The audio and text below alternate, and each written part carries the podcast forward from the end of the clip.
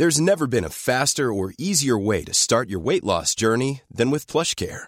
PlushCare accepts most insurance plans and gives you online access to board-certified physicians who can prescribe FDA-approved weight loss medications like Wigovi and Zepbound for those who qualify. Take charge of your health and speak with a board-certified physician about a weight loss plan that's right for you.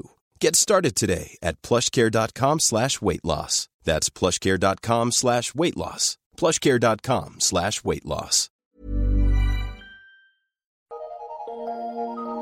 Eu sou Mário Persona e essas são as respostas que eu dei aos que me perguntaram sobre a Bíblia.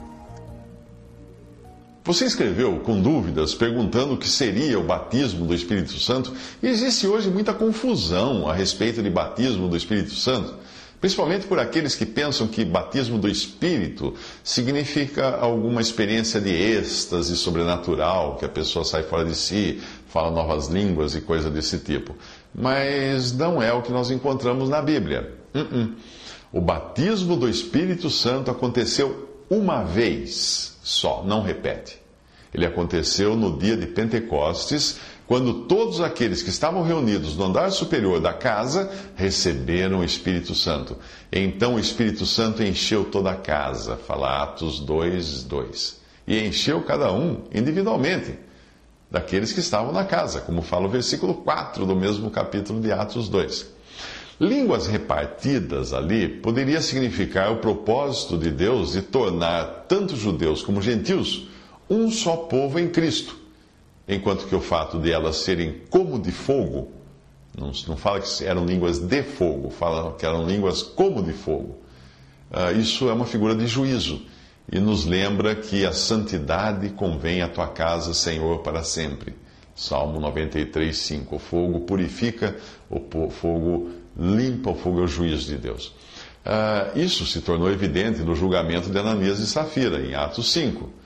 Ah, Deus eliminou da, da, da, sua casa aquilo que era impuro. Ah, algo similar também ao batismo do Espírito Santo aconteceu quando os gentios foram recebidos publicamente em Atos 10, 44 e Atos 11, 15.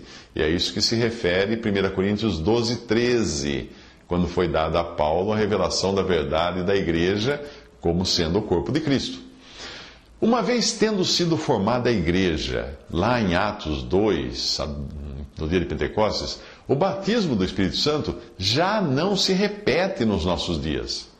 Os crentes agora são acrescentados à igreja, ao corpo de Cristo, à medida que cada um recebe o Espírito Santo individualmente como consequência da sua fé em Cristo e na sua obra. Você lê isso em, primeira, em Efésios, capítulo 1, versículo 13. É o selo do Espírito que hoje nós recebemos quando cremos, não o batismo do Espírito, que esse aconteceu lá atrás, em Atos 2. É importante ressaltar que o Espírito, o Espírito Santo não é mais comunicado pela imposição de mãos, como nós vemos em alguns casos no livro de Atos. Além disso, mesmo na igreja primitiva, o Espírito Santo nem sempre foi comunicado dessa forma. Por exemplo, Atos 10, 44. Mas Deus usou esse meio em ocasiões especiais para evitar que na igreja existissem grupos e nacionalidades distintas, independentes uns dos outros. Cumpria-se assim João 11:52. Uh, nós vemos isto quando os samaritanos são recebidos na igreja, Atos 8:17. O mesmo acontece quando Saulo de Tarso foi recebido, a fim de que pudesse reter a verdade de que os crentes em Cristo são um com Cristo, e para que pudesse se identificar com eles. Isso acontece em Atos 9, de 4 a 28. Nós vemos novamente isso acontecer quando alguns gentios que conheciam apenas o batismo de João foram recebidos e acrescentados também à igreja, que é o corpo de Cristo, em Atos 19, de 1 a 7. Portanto, toda essa, todo esse falatório que existe hoje no pentecostalismo, dizendo que você precisa receber o Espírito Santo, você precisa uh, ter uma experiência de êxtase mística, etc., isso não procede. A Bíblia deixa muito claro, uh, essas ideias pentecostais surgiram no final do, do século XIX, começo do século XX, com um movimento que dá mais valor ao, ao que as pessoas sentem do que a palavra de Deus.